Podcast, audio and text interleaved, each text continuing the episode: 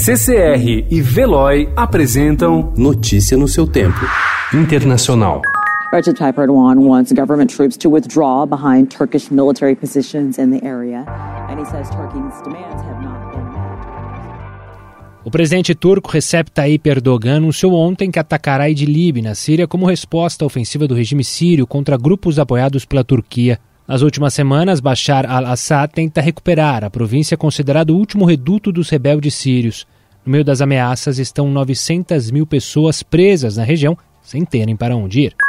A defesa de Julian Assange, jornalista australiano e fundador do Wikileaks, acusou o presidente dos Estados Unidos, Donald Trump, de oferecer um perdão presidencial caso ele dissesse que a Rússia não teve envolvimento na divulgação de e-mails do Partido Democrata em 2016. A informação foi divulgada pelos advogados do ativista em um tribunal de Londres, uma semana antes do início de uma batalha jurídica contra um processo de extradição de Assange para os Estados Unidos. A Casa Branca classificou a informação como uma fabricação completa e uma mentira total. O quarto voo do ano, quinto desde outubro, vindo dos Estados Unidos com deportados brasileiros que tentaram entrar ilegalmente em território americano pelo México, aterrissou ontem em Belo Horizonte com 17 pessoas a bordo, 77 a menos do que o previsto. Inicialmente, a Polícia Federal disse que 94 pessoas estavam a bordo, mas a BH Airport, concessionária do aeroporto de Confins, não soube explicar a discrepância.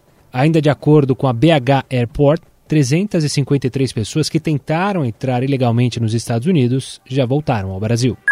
Uma embarcação misteriosa apareceu no litoral sul da Irlanda em meio a uma violenta tempestade, presa a rochas e despertando a perplexidade de moradores e autoridades. O cargueiro MV Alta, de 77 metros de comprimento e mais de 2 mil toneladas, foi abandonado em setembro de 2018 no Caribe. Especialistas acreditam que a embarcação tenha então sido levada pelas correntezas para o litoral ibérico e subido em direção à Irlanda.